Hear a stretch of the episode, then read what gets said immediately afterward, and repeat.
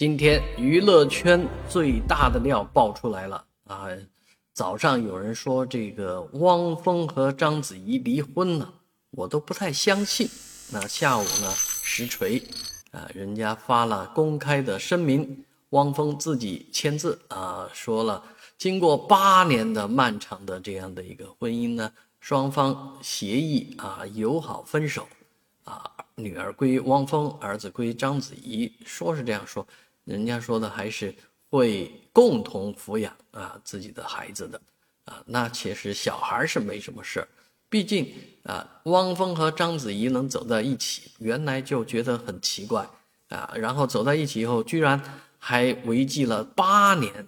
八年的婚姻啊，真的，呃，想想章子怡以前男友无数啊，四任男友啊，那现在这么一个美好的家庭。却因为啊不知道是的什么原因啊，人家分手了，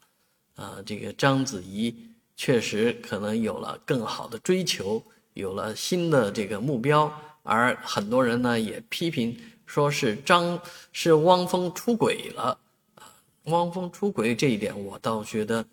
可能性不是很大啊啊，但是不管怎么说，双方肯定都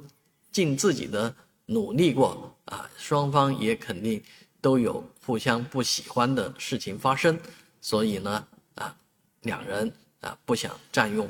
公共资源，更多的公共资源就这样分了吧。